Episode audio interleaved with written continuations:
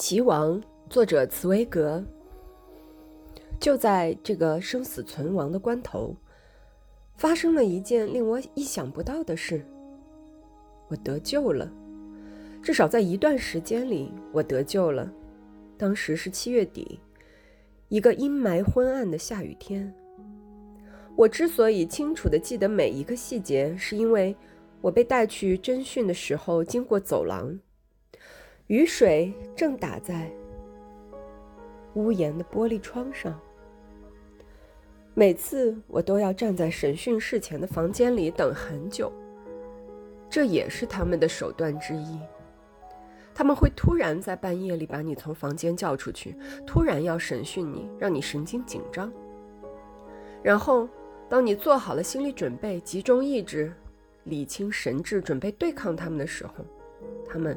又会叫你坐在那边等，无谓的等了又等，一等就是一个钟头、两个钟头、三个钟头，让你精疲力尽、心力交瘁。我还记得那一天是星期四，七月二十七日，他们让我等的特别久。我在那个房间足足等了两个钟头。我之所以连日期也记得这么清楚，有一个特别的原因，因为我在那里站了两个钟头，站得两腿都僵硬了。当然，他们是不准我坐下的。房间正好挂着一本日历，你无法想象当时我是多么渴望看到印任何印刷的东西，看到一些书写的文字。因此，我目不转睛地看着墙上那行字：“七月二十七日”，几乎想一口把它们吞下去，刻在我的脑海里。然后，我又继续等，不停地等，眼睛紧盯着门，看它到底什么时候会开。同时，我也一直在思考，那些审讯官这次会问我什么样的问题。而我心里也明白。他们打算要问的问题，一定和我心里所预期的问题完全不一样。尽管如此，站在这里等待虽然是一种折磨，却也有另一种幸福，另一种喜悦。因为，再怎么样，这个房间毕竟和我住的那个房间不一样。这里比较宽敞，有两扇窗户，比我的房间还多一扇。而且没有床，没有洗脸盆，窗台上也没有那道我不知看了几百万次的奇怪裂缝。门上的油漆颜色也不一样。墙边放着另外一张小沙发，左边是一个档案柜，还有一个装着衣钩的衣架，衣钩上吊着三四件湿漉漉的军用大衣，大概是那些折磨我的家伙穿的。这样一来，我就有新鲜东西可以看了。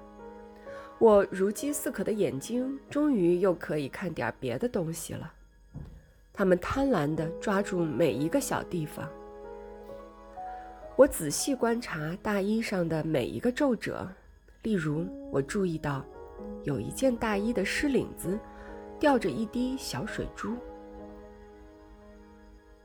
你或许会觉得非常可笑，我怎么会去注意这么无聊的事情？可是。我可真的是以十分荒唐的激动心情在期待，等着看这滴水珠最后会不会顺着皱褶流下来，或者它是否抵抗得了万有引力，能够在衣领上多停一下子。接连好几分钟，我屏住呼吸，目不转睛地凝视着那滴水珠，仿佛我的命运就靠它来决定。等到这滴水珠终终于滚落下来了，我又去数大衣上的纽扣。第一件上面是八粒，第二件也是八粒，第三件是十粒。接着我又开始比较几件大衣的翻领。我那饥渴的眼睛以一种难以形容的贪婪抚摸、耍弄、抓掘着所有这些可笑着的无关紧要的琐碎细节。突然，我的目光被某个东西吸引住了。我发现有件大衣边上的口袋有点鼓鼓的。我移动身体靠近一点，从那鼓鼓的东西所呈现的四四方方的形状来看，这个口袋里藏的显然是一本书。我的膝盖不由自主的轻微颤抖。一本书，整整四个月了，我没有碰过半本书。书里面可以看到一整行文字，可以看到好多行、好多页、好多章。书里可以读到我闻所未闻的新鲜事，读到可以让人分散心思、消愁解闷的思想。我可以让头脑追随这些思想自由翱翔，可以把它们记在脑子里。光是想象这么一本书的存在，就令我陶醉，浑身酥麻。那本书在口袋里形成鼓鼓的形状，使我的眼睛像着了魔似的，一动也不动地盯着那个地方。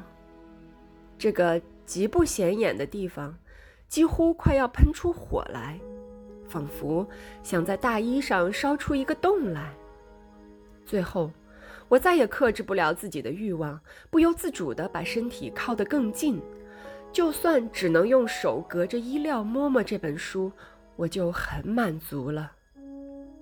光是这个念头，就已经使我的手指头到指甲的神经都激动起来，连我自己也不自觉，身体越来越靠近墙壁了。